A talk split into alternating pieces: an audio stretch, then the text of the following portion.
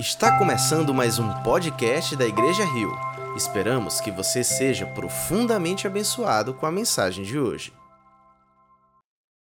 Boa noite, igreja. Boa noite, que alegria estar aqui hoje. Esses louvores tão tocam de fato o coração, é uma maravilha estar aqui na presença do Senhor. Eu queria que a gente orasse mais uma vez, pedindo que o Senhor fosse misericordioso comigo, conosco e que essa palavra que temos aqui hoje de fato gere transformação. É isso que nós queremos. Senhor Deus, Pai querido e amado, obrigado, Senhor, primeiramente pela tua presença aqui, Senhor. Obrigado porque estás aqui conosco, querendo nos ouvir, querendo nos acolher, querendo nos transformar, Senhor, cada vez mais a, a tua a tua vontade, cada vez mais a tua imagem semelhança, cada vez mais a tudo aquilo que tu és, Senhor. E é isso que nós queremos também, Senhor. Muito obrigado, Pai, por estar trabalhando em nós, por não desistir de nós, Pai. Obrigado por nos dar, Senhor, esse privilégio que é estar aqui, Senhor, louvando o teu nome, cantando canções, Senhor, para ti, aprendendo sobre a tua palavra. Obrigado pelo privilégio de estudar, Senhor, a tua mensagem, Deus. Obrigado pelo privilégio de ser transformado pelo teu Espírito Santo. Deus, eu te peço que tu molde, Senhor, a nossa identidade, Deus. É tão comum nós queremos pautarmos a nossa identidade em tantas coisas ao nosso redor, tantas coisas efêmeras, tantas coisas frágeis, tantas idolatrias, mas o que nós declaramos aqui hoje, Senhor, como igreja, é que a nossa identidade está pautada em Ti e nós queremos aprender mais sobre quem nós somos em Ti e queremos que isso se torne realidade em nossos dias, Pai. Por isso, te peço que Tu me use nesse momento, eu que sou tão limitado, Pai de fato me usa e prepara o terreno nos corações de cada pessoa que está aqui, das pessoas que estão em casa nos assistindo, para que essa mensagem de fato cresça, Senhor, que ela gere raízes, que ela gere transformação, a começar em mim, Senhor. É isso que eu te peço, já te agradeço, porque eu sei que tu estás aqui conosco, Senhor. Louvado seja o teu bom nome. Amém. Amém. Querida igreja, eu queria pedir que a gente abrisse em Efésios, capítulo 4, Vamos estudar hoje dos versos 1 ao verso 16. Efésios capítulo 4, dos versos 1 ao verso 16. Estamos na série que fala sobre a nossa identidade, né? Em todas as mensagens diz eu sou, eu sou, eu sou alguma coisa. E a gente quer de fato deixar claro quem nós somos a partir do que a Bíblia nos ensina. É, como eu falei na oração, é tão comum a gente se perguntar quem nós somos e há tantas influências hoje na mídia, nas redes sociais, tentando dizer para você quem você é. E a gente acata essas coisas, né? a gente absorve essas influências. Desde pequeno, os desenhos é, de criança, a gente vê os heróis, a gente se a, é influenciado por aquilo ali, a gente se associa com aquilo ali. As meninas veem os filmes de princesa e se associam com aquilo ali. Toda a sociedade quer dizer para você quem você é. E às vezes ali a gente esquece de se perguntar, poxa, quem é que Deus diz quem eu sou? Né? E que tal a gente pautar a nossa identidade naquilo que o nosso Criador diz quem nós somos? A mensagem de hoje afirma que eu sou vocacionado. Você é vocacionado. Vamos falar um pouquinho sobre isso. Efésios 4, 1 ao 16, diz o seguinte: vamos ler juntos. Como prisioneiro no Senhor, rogo-lhes que vivam de maneira digna da vocação que receberam. Sejam completamente humildes e dóceis e sejam pacientes, suportando uns aos outros com amor. Façam todo o esforço para conservar a unidade do espírito pelo vínculo da paz. Há um só corpo e um só espírito, assim como a esperança para a qual vocês foram chamados é uma só. Há um só Deus uma só fé, um só batismo, um só Deus e Pai de todos, que é sobre todos, por meio de todos e em todos. E a cada um de nós foi concedida a graça conforme a medida repartida por Cristo. E a cada um, oh, verso 8. Por isso é que foi dito: quando ele subiu em triunfo às alturas, levou cativo muitos prisioneiros e deu dons aos homens. Verso 9: Que significa ele subiu, senão que também descerá às profundezas da terra? Aquele que desceu é o mesmo que subiu acima de todos os céus, a fim de encher todas as coisas. E ele designou alguns para apóstolos, outros para profetas, outros para evangelistas e outros para pastores e mestres, com o fim de preparar os santos para a obra do ministério, para que o corpo de Cristo seja edificado, até que todos alcancemos a unidade da fé e do conhecimento do Filho de Deus, e cheguemos à maturidade, atingindo a medida da plenitude de Cristo.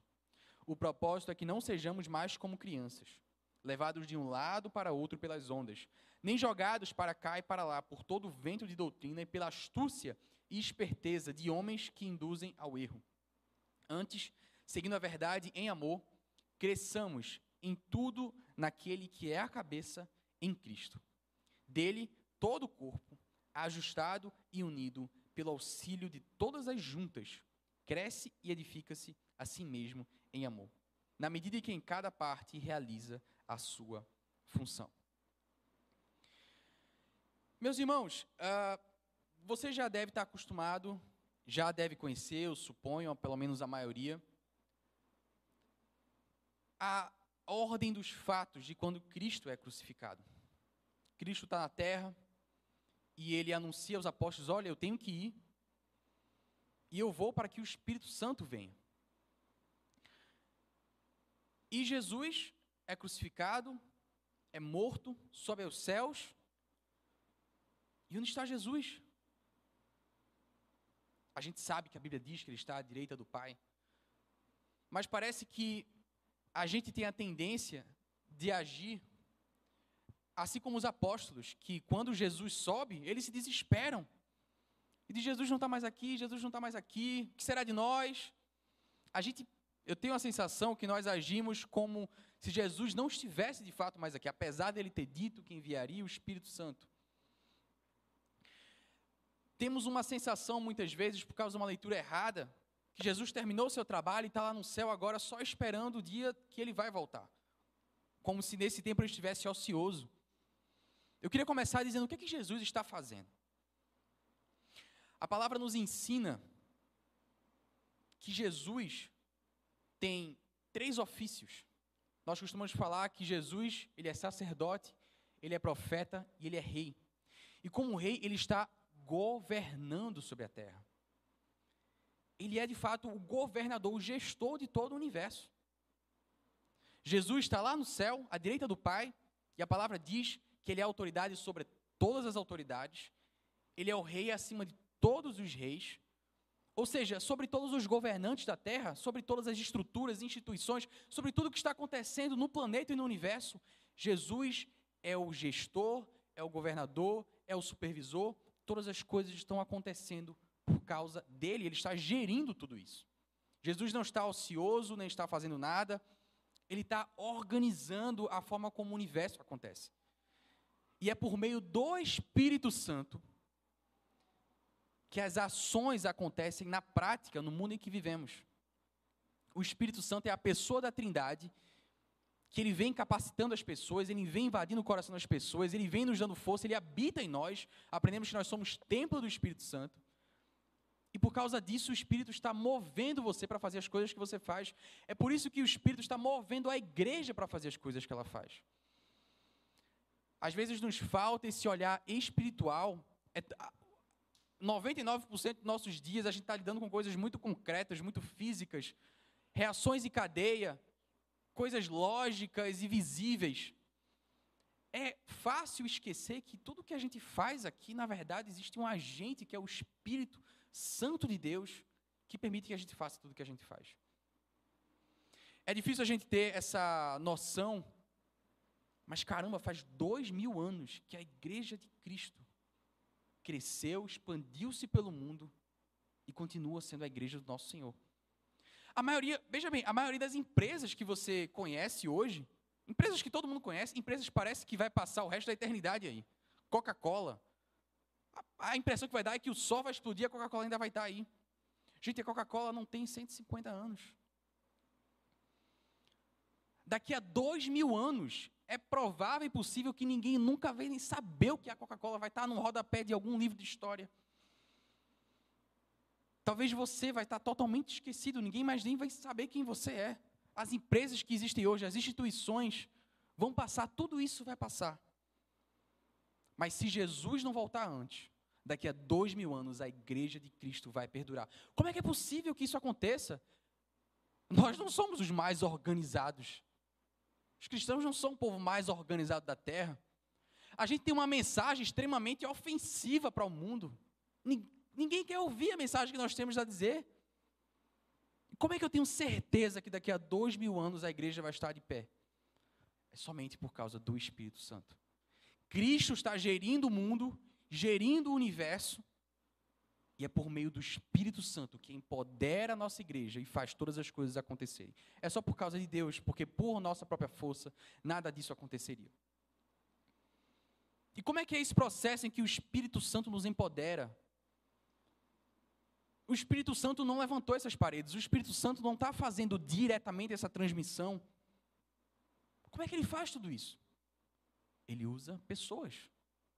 Ele usa pessoas. Então, essa é a regra lógica. A igreja vai perdurar até o dia que Cristo voltar.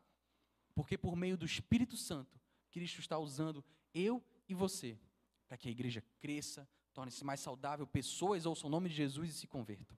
Nós somos usados para isso. Pode parecer chocante, porque você vem de domingo a domingo, de quarta e quarta, e fica sentado e ouve a mensagem, é transformado, e cresce e amadurece. Mas o que eu quero que fique bem claro é que você faz parte dessa igreja com a missão de profetizar o nome de Cristo até o dia que Cristo voltar. É usando cada um de nós aqui que a mensagem de Cristo se espalha pelo mundo. Nós somos os agentes, nós somos os braços de Cristo. É dessa forma que ele quis que acontecesse. Deus poderia fazer que tudo acontecesse com estalar de dedos, com piscar de olhos, mas ele quer nos usar. Nós somos os atores no plano de Deus. Nós é que somos os atores disso. Então, o que é que Jesus está fazendo nesse momento? Ele não está ocioso, ele não está parado, ele está usando pessoas, ele está escolhendo pessoas, ele está dando dons e ele está vocacionando pessoas. Eu e você que está aí.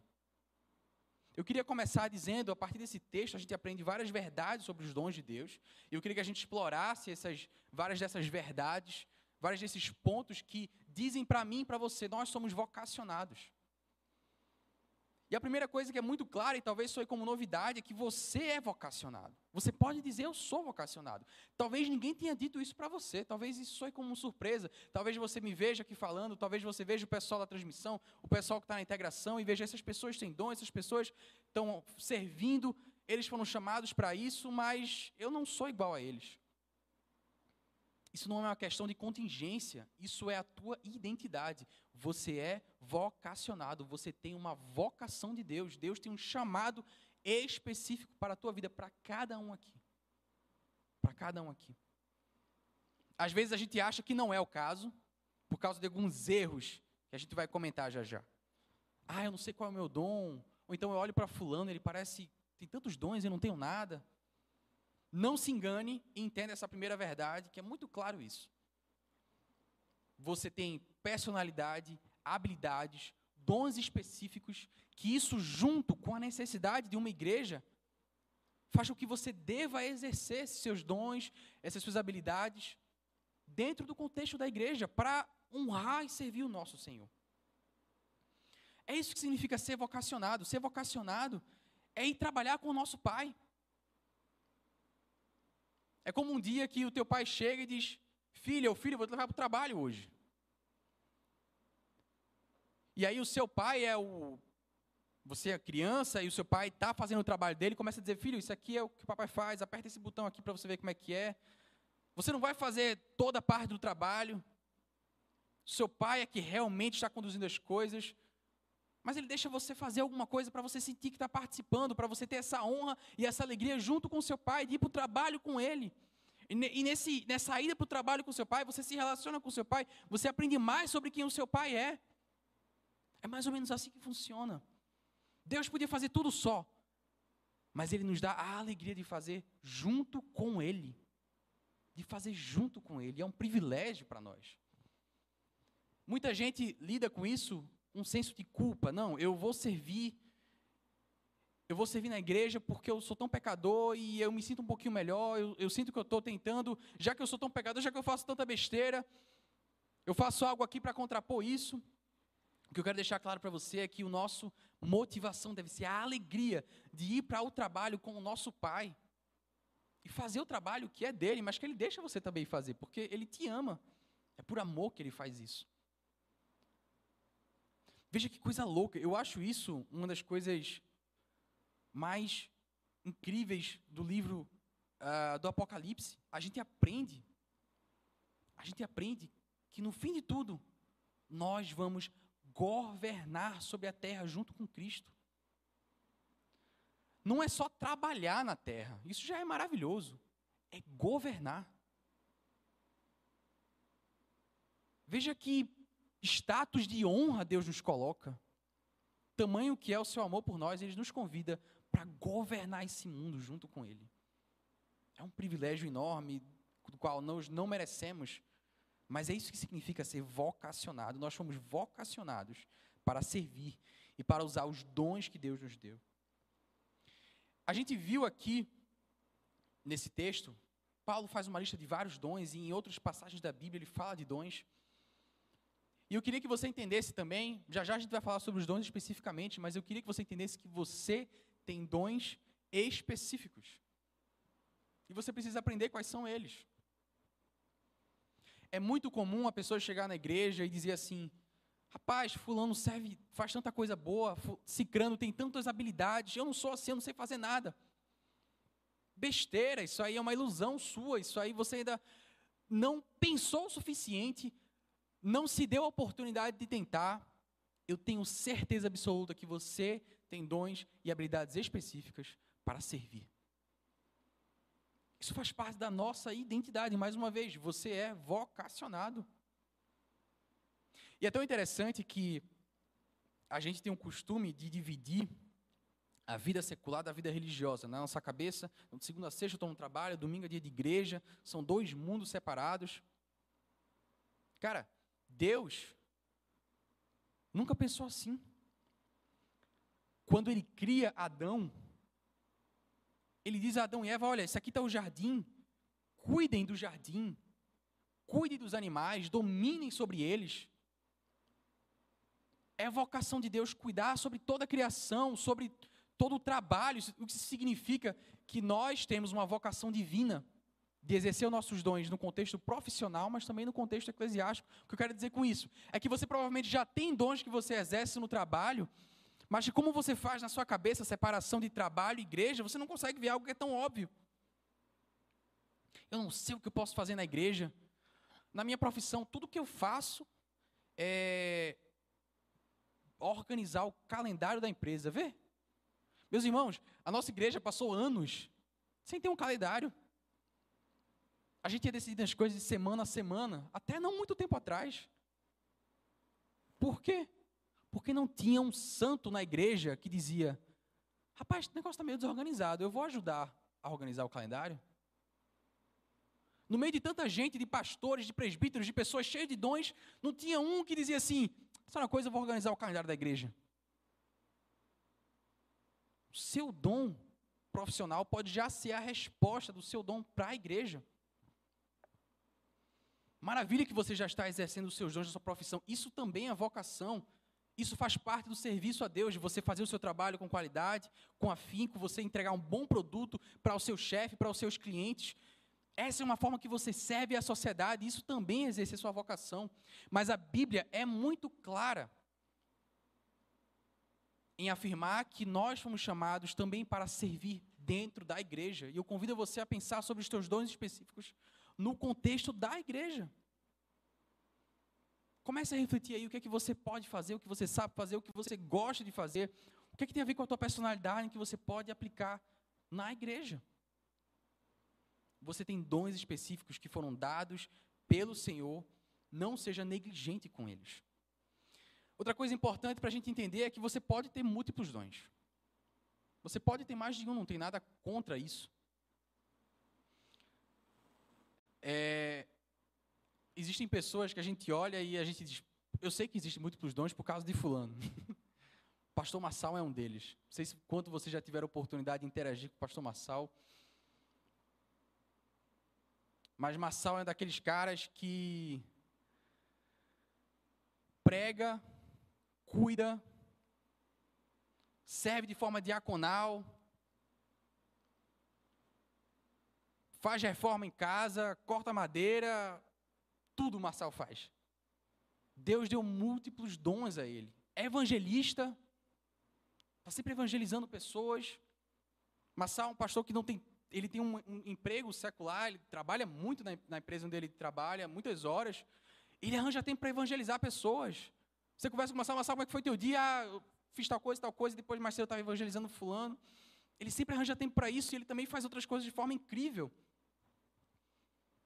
Você com certeza tem dons específicos e você pode ter múltiplos dons. Pode não ser os mesmos de Marçal, pode não ser os mesmos que eu tenho, pode não ser os mesmos de Rafa, mas você tem dons que podem ser vários. Você pode atuar em várias áreas da igreja.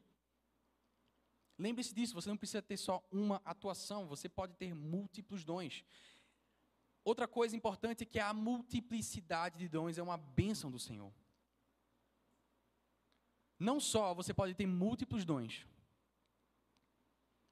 mas pessoas diferentes têm dons diferentes e isso é bênção. Parece que eu estou falando óbvio, mas é muito comum alguém olhar assim para Thomas e dizer: caramba, como eu queria ser igual a Thomas. Ele tem aquele jeito sonhador e pensa grande. Deus não quer que a igreja tenha 15 Thomas. Não é isso que o Senhor quer. Paulo, quando fala da igreja, frequentemente ele usa a figura de um corpo. Ele deixa muito claro, gente, a igreja, um corpo não pode ter 17 pés. Uma igreja não pode ter 15 mãos. O corpo tem que ter as partes diferentes para que ele seja corpo e exerça suas funções da melhor forma. Cuidado para você não olhar para as pessoas e admirá-las admirá tanto de uma forma que você se sinta menor e acabe não vendo os dons que você tem. A multiplicidade de dons é uma bênção e Deus se alegra com isso. Deus se alegra com as diferenças. Você pode dizer, poxa, eu olho para as pessoas aqui na igreja servindo e eu não me identifico com ninguém. Maravilha, então você tem um dom tão específico que ninguém mais tem. Só falta descobrir qual é. Lá em Isaías a gente aprende que quando Jesus voltar e as coisas se fizerem nova, novas, tem uma passagem de Isaías em que a gente lê em que todas as culturas vão trazendo as suas produções culturais para a cidade do Senhor. Tem um povo que traz o ouro, outro povo que traz a madeira. E Deus se alegra com isso, Deus se alegra com a multiplicidade cultural.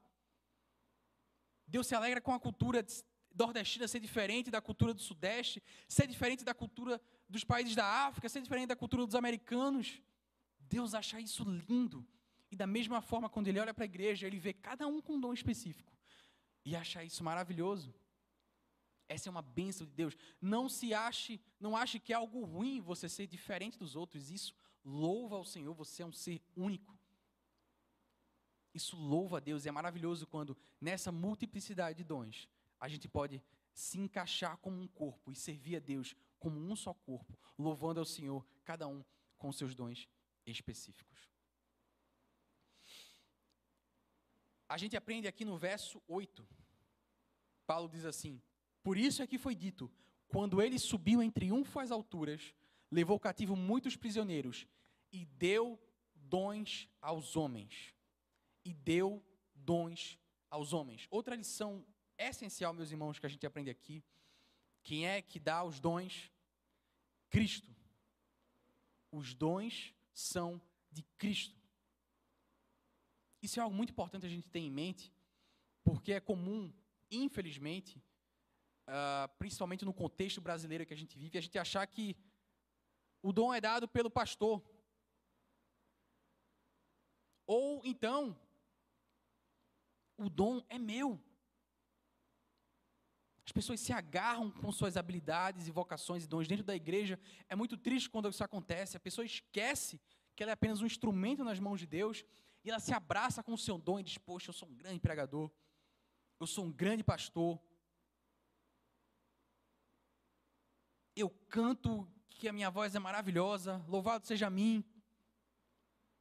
É Cristo que deu os dons, é muito importante a gente entender isso. Cristo tinha todos os dons em sua mão, todas as habilidades, todas as qualidades, e ele decide compartilhar conosco nos dá um pouquinho disso para que a gente vá e exerça o seu ofício no mundo. Mas a gente nunca pode esquecer que esses dons são dele. Cuidado para você não se abraçar tanto com o dom e achar que isso é a sua identidade. O seu dom não é a sua identidade. A sua identidade é que você é filho de Deus e porque você é um representante de Cristo na terra, você exerce o que Cristo fazia. Nós somos os pés e mãos de Cristo aqui. O que você faz não é a sua identidade. Não confunda o que você faz com a sua identidade. Outro ponto muito importante nós entendermos é a diferença entre os dons, vamos dizer assim, naturais e os dons sobrenaturais. Deixa eu deixar uma coisa muito clara como igreja, que é que nós entendemos que a Bíblia nos ensina. Nós cremos que os dons não cessaram, que os milagres continuam acontecendo, que o Senhor ele é soberano e ele continua agindo com todo o seu poder no mundo como lhe apraz, como lhe aprove, de acordo com a sua boa vontade. Ele quer curar, ele cura, ele quer fazer milagre, ele faz. Deus não parou de fazer isso. Nós temos certeza disso. Deus não está limitado ele continua agindo. O que acontece é que às vezes nós olhamos para alguns dons sobrenaturais e achamos que eles são mais importantes do que dons, vamos chamar de naturais ou ordinários. Talvez uma pessoa que tenha recebido a graça de Deus de realizar a cura em alguém por meio de Deus, a pessoa foi instrumento para levar uma cura milagrosa a outra, você olha e diz, aquele ali, é cheio do Espírito Santo, enquanto o, o outro que é um grande administrador, um grande gestor financeiro da igreja, não, aquele ali é uma habilidade mundana, é uma habilidade comum, não é tão vocacionado assim. Gente, isso é ilusão. Todos os dons têm valor para Deus. Essa percepção de natural e sobrenatural, de ordinário e extraordinário, é uma coisa muito humana. É uma coisa muito humana. A gente tende a fazer essas diferenças e a gente erra muito nisso. Vocês devem lembrar daquela situação em que Jesus cura um paralítico. Não, desculpa. Jesus perdoa os pecados e os fariseus olham e se admiram. E Jesus vai lá e cura um paralítico, deixando claro na sua fala que perdoar pecados era algo muito maior do que curar um paralítico. Mas para os fariseus, eles não tinham essa mentalidade.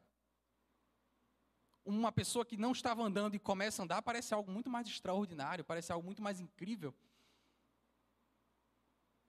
Mas Jesus diz: não, perdoar pecados é algo muito mais extraordinário. Nós humanos temos essa limitação de não identificar as coisas de forma correta.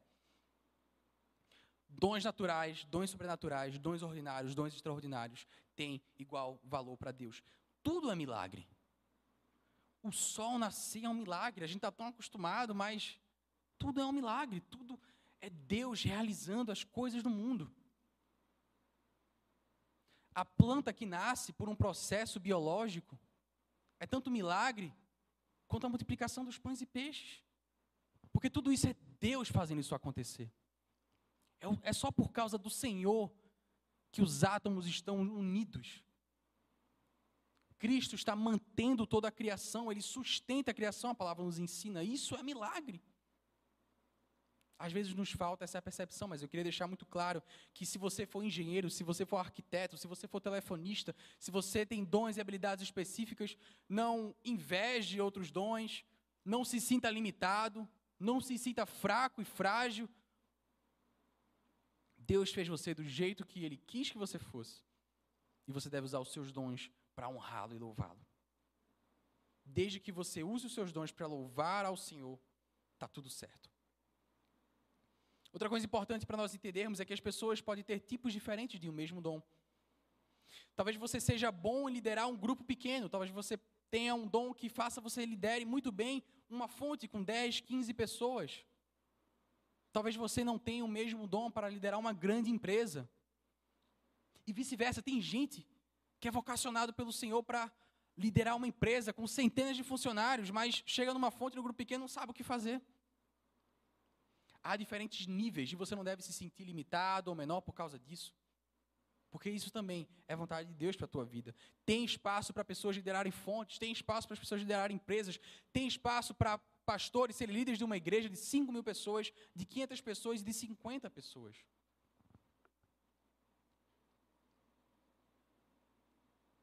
Você precisa também cultivar os seus dons. É muito claro que não é porque você tem um dom ou uma vontade não necessariamente isso quer dizer que do dia para a noite você vai saber exercer aquilo de forma excelente. Se você, por exemplo, tiver o dom de ensinar, é bem possível que um dia você seja um grande professor ou professora. Todo mundo aqui deve lembrar da sua época de colégio. E se eu perguntar para você, teve algum professor que marcou o seu tempo de estudo no colégio, na faculdade? A maioria de nós tem alguém que vem à mente na mesma hora e você diz: Poxa, eu tive tantos professores, mas aquela senhora marcou a minha vida. Aquele professor foi especial. Aquela pessoa ali, poxa, ele tinha um dom de ensinar. Eu posso dar testemunho disso porque foram professores que determinaram muitos dos caminhos da minha vida. O curso que eu ia fazer na faculdade, depois a área que eu segui no mestrado, foram simplesmente professores que eles eram tão incríveis no seu ofício, que faziam você se apaixonar por aquela matéria. Não é porque essas pessoas são tão boas no que fazem, quer dizer que o primeiro dia de aula deles foi excelente. Nós temos que cultivar os nossos dons. Não sinta-se tímido, não sinta-se limitado. É muito comum a pessoa dizer, poxa, eu acho que eu tenho um dom de tal coisa, mas a pessoa nunca buscou oportunidade de exercer aquilo ali. E muitas vezes é necessário que você exerça e pratique, firme-se naquilo. Isso é para ensinar, isso é para cantar, isso é para tantas coisas na vida. É óbvio que a pessoa que tem um dom, ela cresce naquela área de forma mais natural, mais rápida, mas nós temos que cultivar os dons que Deus nos dá. Não se esqueça disso. Cultive os dons que você dá. E se você está aqui na Rio, se você serve conosco, se você sente que você tem dons específicos e você não teve a oportunidade de exercê-los, eu queria desafiar você a compartilhar isso com teu líder. Compartilhar isso com o líder da tua fonte, o líder do ministério onde você serve. Talvez você esteja fazendo uma coisa, mas você sinta no seu interior que você tem um dom muito específico de uma área e você sempre foi tímido para declarar isso, para deixar isso claro. Não guarda esse dom aí só para você. Compartilhe com as pessoas e nós, como igreja, queremos ver as pessoas desenvolvendo e crescendo nos seus dons. Queremos ver novos professores, novos pregadores, novos cantores, novas pessoas que vão exercer o ministério de oração. Queremos ver líderes crescendo aqui. É possível que você pense mais, poxa, ninguém viu isso em mim. Mas não, não se sinta limitado por isso. Vai lá e fale: olha, eu quero desenvolver essa área na minha vida. Me ajuda, fale isso para o teu líder. Nós queremos ver as pessoas crescendo porque nós acreditamos que Deus tem dons específicos para cada um. Queremos ver cada um aqui crescendo, desenvolvendo-se no seu ministério específico. Você precisa cultivar os seus dons. Eu falei que nós temos dons específicos, que nós somos chamados para áreas específicas, e tudo isso é verdade, mas também, também, devemos aprender a servir em áreas que não são exatamente os nossos dons. Devemos aprender também a servir para além dos nossos dons. Como é que resolve, Rubens, esse paradoxo? A questão é o seguinte: imagina que você chega para uma pessoa e a pessoa diz: Poxa, eu estou muito triste, eu estou passando por uma situação difícil, ora por mim. E sua resposta é: desculpa, isso não é o meu dom. Não tenho esse dom de orar. Não existe isso. Talvez você não se sinta um grande orador, então talvez você, de fato, não encontre as palavras corretas e esse não seja o seu grande dom, mas todos nós temos que orar uns pelos outros. Essa é uma vocação universal. Apesar de nós termos dons específicos, nós somos chamados para servir além dos nossos dons, porque E aqui está a resposta. Porque o nosso serviço é sempre para o outro e não para nós. Como o nosso serviço é sempre para o outro, a necessidade do outro tem prioridade. Eu tenho os meus dons específicos. Mas é muito possível e provável que eu tenha também que oferecer o meu serviço em áreas que eu não tenho tanta habilidade porque o outro está precisando. Aqui na igreja a gente deixa muito claro, a gente fala isso no curso de Novos Servos, que as áreas diferentes de atuação na igreja são apenas papéis. Nunca isso significa a diferença de importância de pessoas. São apenas papéis diferentes. A pessoa que abre a porta ali, a pessoa que cuida da transmissão, das letras das músicas, a pessoa que prega, tá, essas pessoas estão exercendo papéis diferentes, são chamados diferentes, mas todas têm a mesma importância. Isso significa que, por exemplo, eu posso estar aqui pregando e mais tarde eu estar servindo em outro ministério, e é tão comum várias pessoas servirem em vários ministérios. Ainda mais dentro da igreja, que tem tanta escassez de mão de obra, a gente sente tanta falta de mais pessoas para servir. É bem comum que você tenha que em algum momento servir uma área que não seja exatamente aquilo que você queria, mas você o faz pela necessidade do outro. O outro está precisando que você ore por ele. O outro está precisando que você dê uma palavra de ânimo, de encorajamento.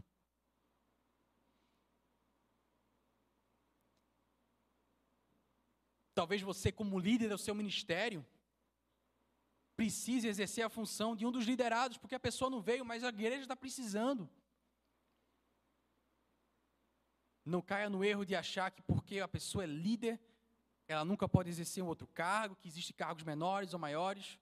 Todos os trabalhos são igualmente importantes. E a prioridade é o que o outro está precisando. Temos de ter essa humildade para que, que possamos servir em áreas que não são exatamente o nosso dom. Por que, que Deus nos dá dons? A gente aprende no verso 12, fala assim: com o fim de preparar os santos para a obra do ministério, para que o corpo de Cristo seja edificado. Para que o corpo de Cristo seja edificado. Quando a gente lê isso, a gente entende de forma muito clara que a vontade de Cristo, quando nos dá os dons que são dele, não é para fazer uma roda girar, não é para fazer uma empresa continuar viva, não é para fazer entrar dinheiro numa instituição, é para edificar o corpo de Cristo. Eu falei que nós temos dons e que nós exercemos esses dons no mundo secular exercemos esses dons no mundo da igreja, na nossa fé. E que você pode exercer os mesmos dons e você está louvando e servindo o seu Senhor quando você faz um bom trabalho na sua empresa. Mas é importante a gente entender a diferença que é você servir na empresa e servir na igreja. Quando você serve na igreja, você está servindo todo o corpo de Cristo. Isso faz com que nós tenhamos uma mentalidade que não é consumista mas sim eu estou servindo a minha família. No trabalho, você espera receber um salário, você espera que a sua empresa bata as metas. Se o seu salário não entrar, você está livre, se te insatisfeito, a pedir demissão. Dentro da igreja, nós temos uma relação de família. Ainda que você use seus dons no trabalho, na igreja, e sejam todos dons de Deus, existe essa diferença fundamental. Estamos aqui servindo a nossa família. Nós pensamos duas vezes antes de fazer exigências. Nós agimos como você cuidaria do seu pai, da sua mãe, do seu irmão. É uma relação familiar. É uma relação de amor, é uma relação de entrega.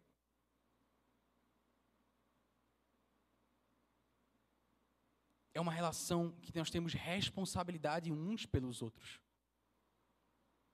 Você vem aqui servir, você vem abrir a porta, você vem cuidar para que a transmissão funcione. Não é porque você vai receber um salário.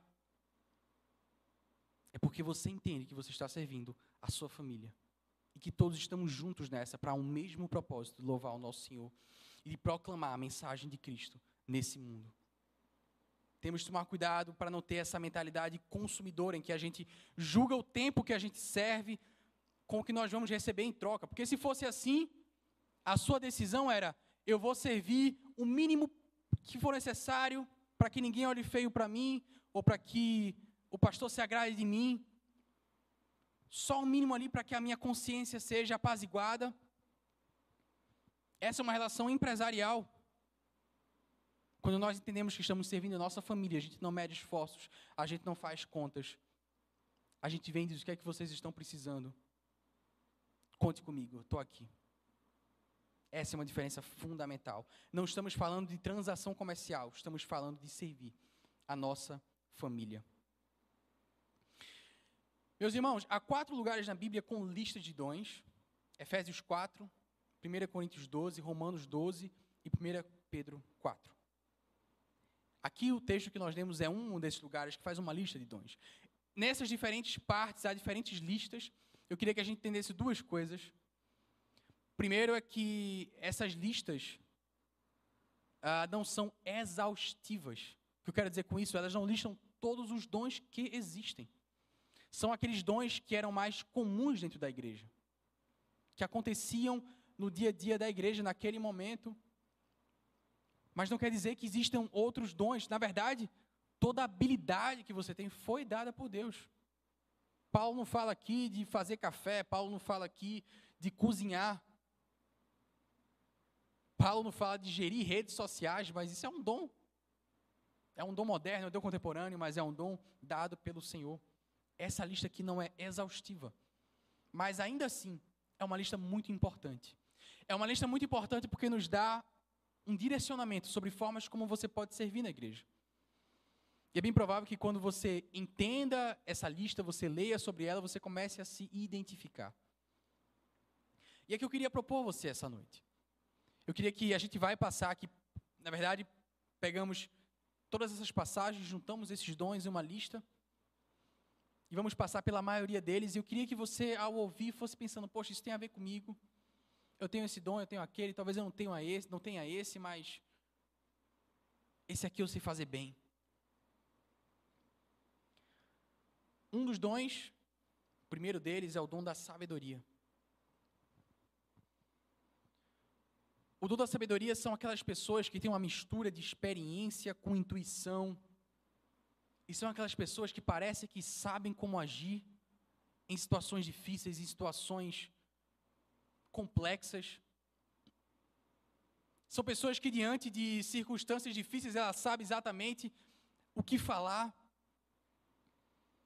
É, é algo que é difícil de escrever, mas fácil de perceber quando você conhece alguém que é sábio. Deus vai dando sabedoria ao longo da vida, vai nos dando maturidade ao longo da vida, mas tem pessoas que têm esse dom de forma específica e especial. Aqui na igreja nós temos o conselho e o conselho elegeu algumas pessoas para serem os conselheiros do conselho. Algumas pessoas que nós entendemos e vemos que têm uma sabedoria especial dada por Deus e que em várias situações que são complexas e difíceis e que a gente olha e a gente não sabe como agir, essas pessoas olham para a mesma situação e dizem, gente, eu acho que tem um caminho melhor, que é esse aqui, vão por aqui. Essa é a melhor decisão, essa é a decisão mais sábia. Talvez existam pessoas na sua vida que você reconheça assim. Talvez você ache que seus pais são assim, ou avós, Talvez tenha aquela pessoa que você vai até ela e ela tem a resposta das coisas. Deus dá a alguns um dom especial da sabedoria. E talvez você tenha esse dom. E você, se você tiver ele, você precisa exercê-lo. Você precisa exercê-lo por meio do aconselhamento, você precisa exercê-lo sendo ousado e às vezes falando coisas que as pessoas não querem ouvir, mas se você tem essa sabedoria, se Deus está falando com você, não tenha medo, não tenha timidez, cultive esse dom e exerça ele. Você pode exercê-lo aqui na igreja. Você pode hoje entrar num grupo pequeno, numa fonte, e ali cada um falando da sua vida, falando dos seus problemas, falando das que, suas questões. Às vezes Deus fala com você e você tem a resposta para aquela situação. Tenha a coragem, a ousadia de dizer: Olha, eu tenho uma sugestão para você, eu tenho um conselho para você. E você vai ser bênção na vida dessa pessoa, você vai ser usado por Deus. Exerça o dom da sabedoria. Se você acha que Deus te chamou para isso. Tem um outro dom que é o dom do conhecimento. Tem pessoas que adoram aprofundar o seu conhecimento. Tem pessoas que vão estar aqui ouvindo a mensagem e mais tarde vai pegar o mesmo texto e vai lá ler de novo, estudar aquilo ali. Tem pessoas que vão para a fonte, ouvem a mensagem e depois mandam perguntas para o seu líder. Tem gente que participa dos nossos cursos do Pensar e fica mandando dúvidas. E a gente fala: olha, gente, tem um livro aqui para quem quer se aprofundar mais. E no final a pessoa vem: mas que livro é esse? Eu quero entender mais. Eu quero conhecer mais sobre isso, eu quero me aprofundar. É aquela coisa, todos nós temos o dever de conhecer mais o nosso Deus, de estudar a palavra de Deus, mas tem pessoas que têm uma curiosidade inata de se aprofundar no conhecimento e louvado seja Deus por essas pessoas, porque é por causa de muitos deles que escreveram livros que organizam o conhecimento em teologias sistemáticas, em livros, e a gente e as outras pessoas que não têm essa disposição ou esse dom vão lá e aquilo está tudo mastigado. Esse é um dos dons que Paulo fala, o conhecimento. Existe também o dom da fé. Existe o dom da fé. Eu falei agora há pouco do pastor Massal. E o pastor Massal é outro que, se você diz, rapaz, eu tive uma ideia uma ação incrível para a gente fazer aqui na igreja. Vamos fazer um escorregador que leva as pessoas até a lua. Vamos fazer um trampolim que a pessoa pula e vai parar na lua e faz um negócio lá, uma ação bem diferente. Mas só daqueles caras que vai dizer: o que, é que a gente precisa? De um trampolim? Autorização da NASA? Tá bom, vamos orar, Deus vai conceder. Tem gente que tem essa fé que não vê barreiras, que não vê limites. Que você fala algo incrível, e a pessoa diz: vamos orar por isso. Já estou enxergando, já estou vendo Deus fazendo isso. Há pessoas que têm esse dom em algo maravilhoso, essas pessoas são essenciais para a igreja. Enquanto uns sonham, outros acreditam nesse sonho de forma intensa e oram por isso e colocam isso como propósito e já conseguem enxergar Deus fazendo. Esse, meus irmãos, é um dom, é o dom da fé. Talvez você seja um desses que tem esse dom. Existe outro dom que é o dom da cura. Existem pessoas que têm de Deus um dom especial, uma capacidade especial, algo específico, que parece que quando oram pela cura de alguém, Deus concede. É óbvio que Deus faz isso segundo a sua vontade, segundo quando lhe apraz, quando lhe aprove. Mas parece que há pessoas, e eu sei de pessoas, eu sei de histórias de pessoas que quando oram pela cura de outros, Deus atende com uma frequência altíssima. Eu ouvi falar de um pastor que ele tinha uma lista enorme de pessoas pelas quais ele orou e foram curadas. Há pessoas que têm esse dom específico. Talvez seja o seu dom e você nem saiba. Você já tentou orar pela cura dessas pessoas? Você faz isso com frequência? Quando alguém bota lá no grupo da Rio, olha, fulano, crânio está doente. Orem por essa pessoa. Você faz isso. Talvez você tenha esse dom e você não saiba. Cultive ele, se for o seu caso. É importante lembrar que não é a pessoa que causa a cura, isso é um dom de Deus. A pessoa é instrumento para isso. Mas Deus dá a alguns a honra e o privilégio de serem esse instrumento, e algo maravilhoso. E Deus faz isso dentro das igrejas. Há os milagres, há pessoas que oram por coisas milagrosas. E Deus realiza. Essas pessoas têm que ter, obviamente, o dom da fé também. Mas há pessoas que oram por coisas incríveis algo que talvez coisas eu e você não teria nem a ousadia de pedir. E Deus ouve a sua oração com intensidade e realiza esses grandes milagres. Coisas fascinantes que fogem do ordinário. Há pessoas que têm esse tipo de relacionamento. Há também um dom do discernimento. Ele é semelhante ao dom da sabedoria. O dom do discernimento são algumas pessoas que têm uma certa intuição que consegue discernir, por exemplo, ensinamentos bíblicos. Talvez você nunca tenha lido uma teologia sistemática, nunca tenha pegado aquele livro grosso de teologia sistemática e ido ele de cabo a rabo e tenha estudado ele. Mas você ouve uma mensagem na igreja, você ouve uma pregação no YouTube e você ouve, poxa, isso faz sentido. esse, esse ensinamento aqui está meio esquisito. Eu não sei porquê. Eu não sei exatamente, mas tem algo que soa estranho. Não sei exatamente discernir o que é, mas tem algo aí que eu acho que não está de acordo com as verdades de Deus. Há pessoas que têm esse dom de forma espiritual, de forma especial. E se você tem esse dom, cultive ele, aprofunde-se no estudo da palavra, conheça mais. Deus vai ministrar em você por meio da sua intuição, mas você deve também cultivar esse dom. Há outro dom, do qual Paulo fala que é o dom do apostolado. É a pessoa que tem um dom de apóstolo. O que, eu quero dizer com isso? Na época do, da nova aliança, na época em que o, aquelas primeiras testemunhas de Jesus, aqueles chamados de apóstolos, eles tinham uma característica muito específica, que foi dada como poder do Espírito Santo, que eram de desbravadores. Ninguém tem tanta coragem como aqueles homens que iam em países diferentes, que não, nunca ouviram falar da fé de Jesus, e não tinham medo, tinham coragem, iam lá e abriam igrejas, e eram perseguidos, e abriam igrejas em lugares escondidos, era uma ousadia especial dada pelo Espírito Santo de desbravar. Passado aquela época, depois dos apóstolos, nós entendemos que o ofício de apóstolo não existe mais.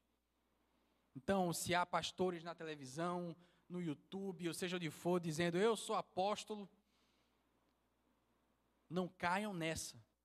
O ofício de apóstolo não existe mais, mas existe o dom de apostolado. Não existem mais profetas como havia na antiga aliança, mas ainda existe o dom de profeta. vou falar sobre ele já já, mas eu quero que você entenda que o dom de apostolado não morreu. Há muitas pessoas hoje que têm esse no coração, essa, esse ímpeto de desbravar.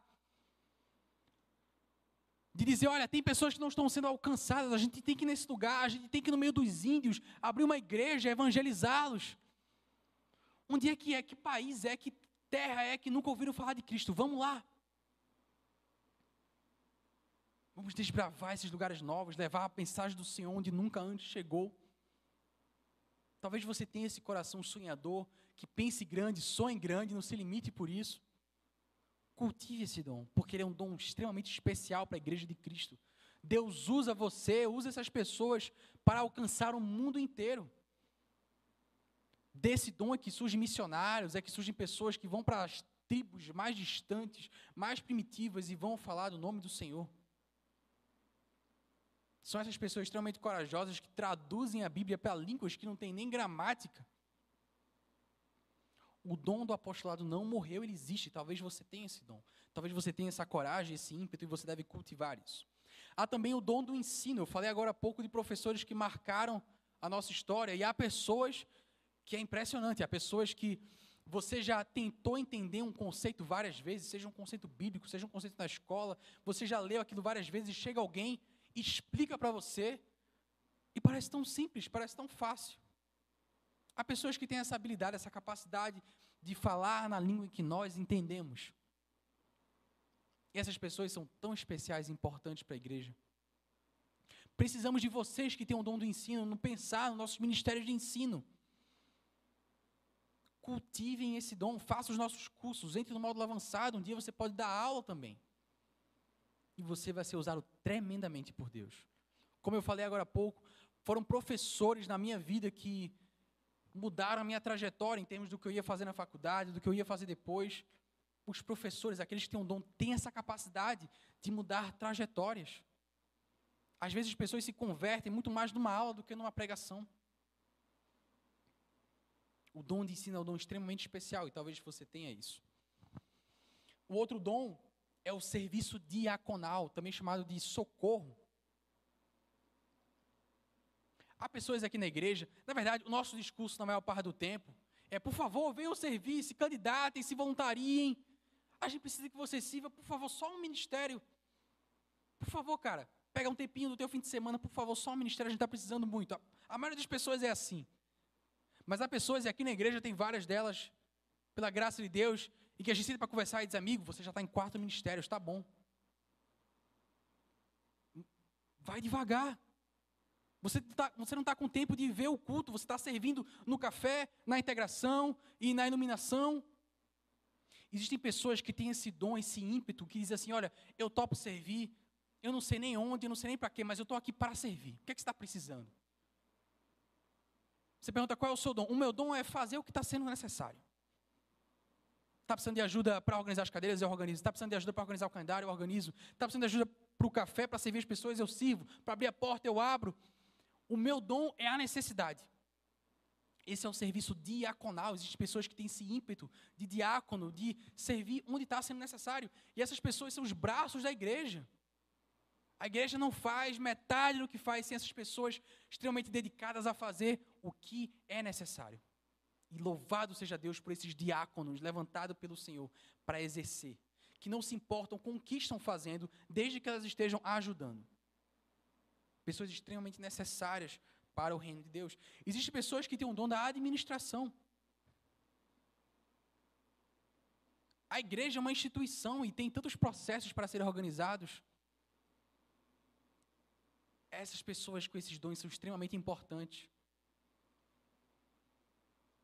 Um ministério, uma equipe, não funciona se não tiver alguém que faça escala, que não, que não, se não tem alguém que distribua as pessoas para melhores locais. Como eu falei até há pouco tempo, a nossa igreja não tinha um calendário claro para os próximos meses. Isso dificulta muito o trabalho. Imagina 20 pastores, sonhadores, pregam bem, e não tem ninguém que organize a escala da integração na semana que vem.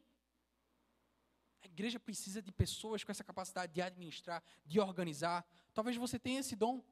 Talvez você possa servir assim. Talvez você diga, Rubens, esse não é meu dom, com certeza. E maravilha, você tem outros. Mas se você gosta das suas coisas organizadas, se você, quando era criança, separava o dinheirinho da mesada sem sua mãe pedir, um dinheirinho para poupança, um dinheirinho para gastar, esses são sinais de que você talvez tenha esse dom. Se você tem o seu calendário, a sua agenda organizadinha, pode ser um sinal que você tem essa habilidade natural. E é provável que você, como eu falei, já esteja usando isso na sua carreira profissional. E aí você chega na igreja e diz: Eu não sei que dom eu tenho. Talvez você tenha um dom da administração. Dom de evangelismo. Há pessoas que não conseguem não compartilhar o amor de Deus. Tem pessoas que têm uma facilidade enorme. Chega para conversar com alguém e já começa a falar de Cristo.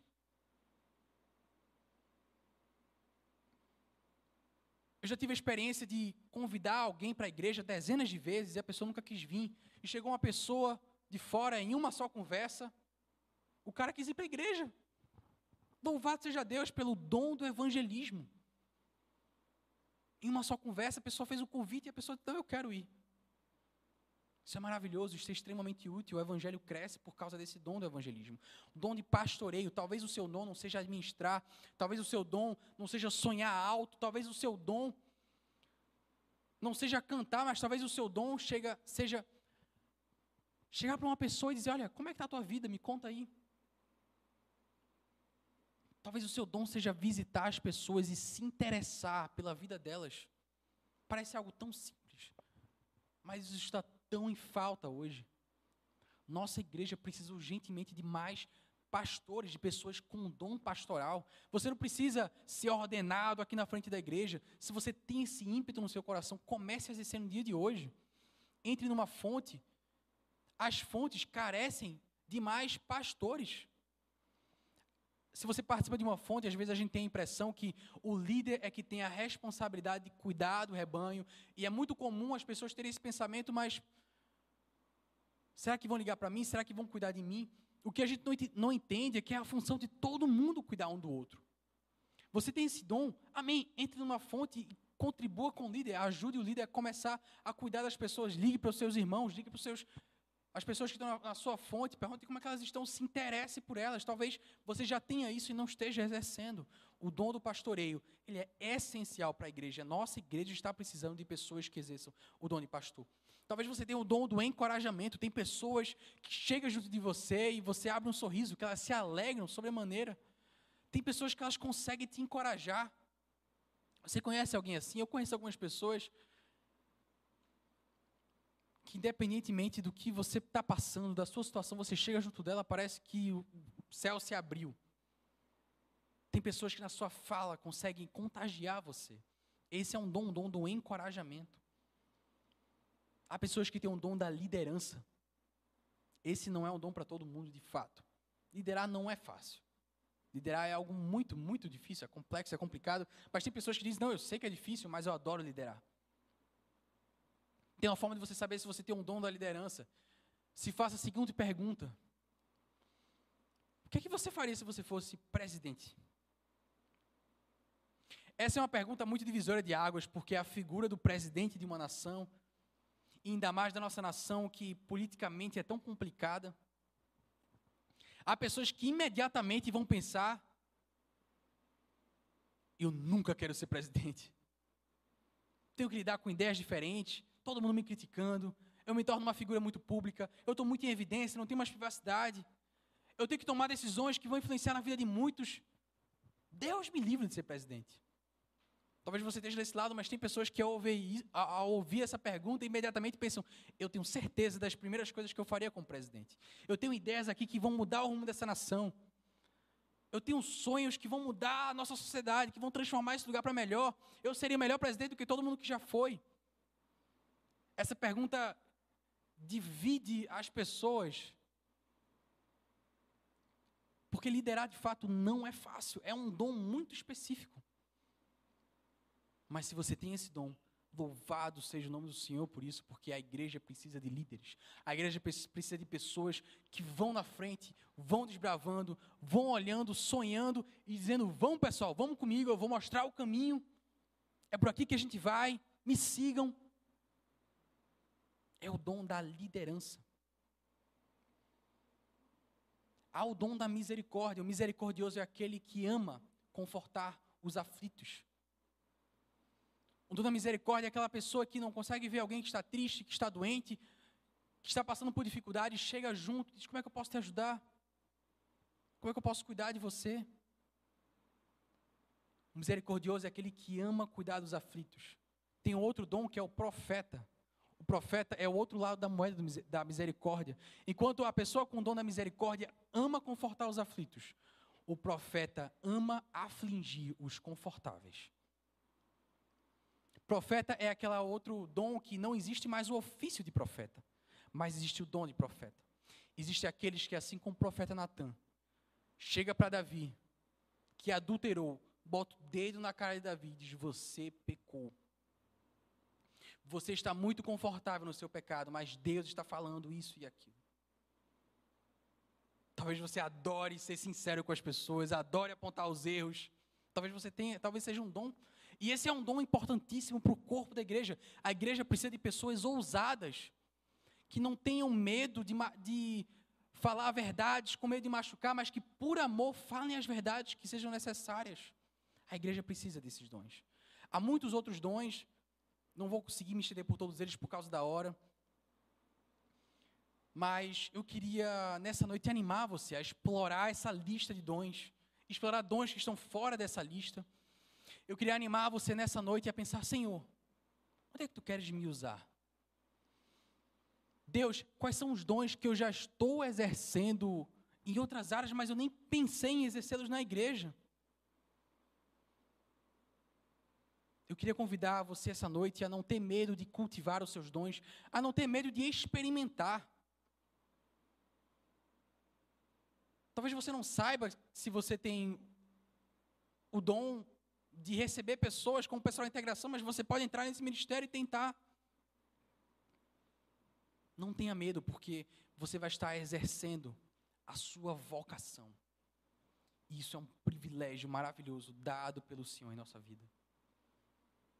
Não é como na empresa, não é como no trabalho, é algo maior, é algo mais especial, é algo incrível, é algo que Deus te deu para você imitá-lo. É uma concessão que Cristo nos deu, dizendo: Olha, eu quero que você seja que nem eu, que você governe o mundo, que você governe a terra. Vamos buscar os nossos dons, vamos buscar a nossa vocação, porque nós somos vocacionados. Isso faz parte da tua identidade. Não é uma contingência. Não é alguns têm dons e outros não. Todo mundo. Talvez você ainda não tenha achado o seu dom. Talvez você tenha sido muito tímido para exercer o seu dom. Talvez você esteja até confortável demais e não quer exercer o seu dom. Deus já falou, você já, você já entendeu qual é o seu dom, você já entendeu qual é a tua vocação, mas você está muito confortável aí sentado.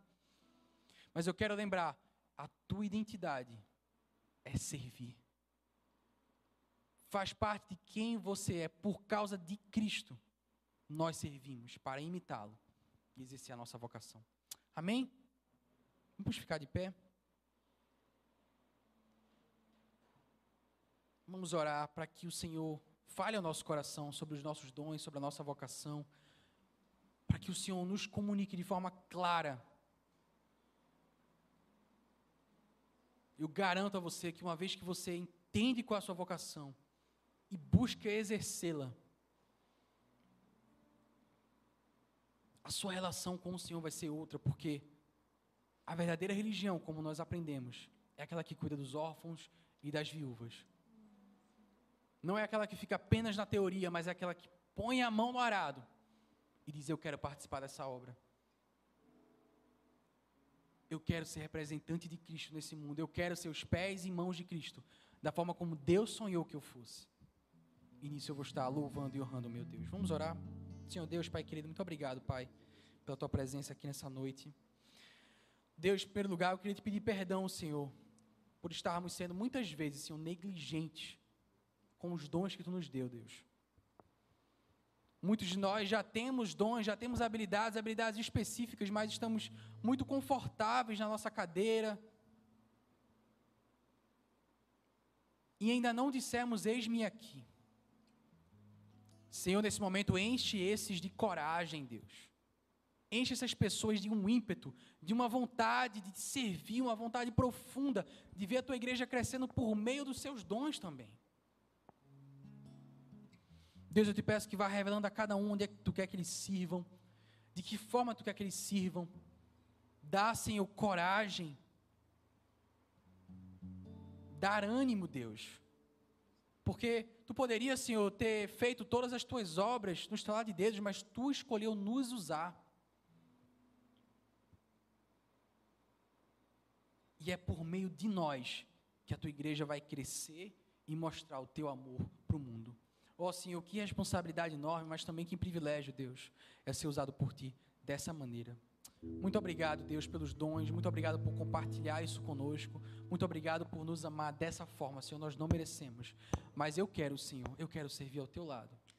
Eu quero servir esse mundo, a essa igreja, essa cidade. Eu quero ser usado por Ti. Faz disso uma verdade em meu coração e no coração de cada um aqui, Senhor. Obrigado, Deus, porque eu sou vocacionado isso faz parte de quem eu sou. Muito obrigado, Deus. Louvado seja o teu nome. Amém. Amém. Amém. Vamos louvar o Senhor. Se você foi abençoado por essa mensagem, compartilhe com alguém, para que de pessoa em pessoa alcancemos a cidade inteira.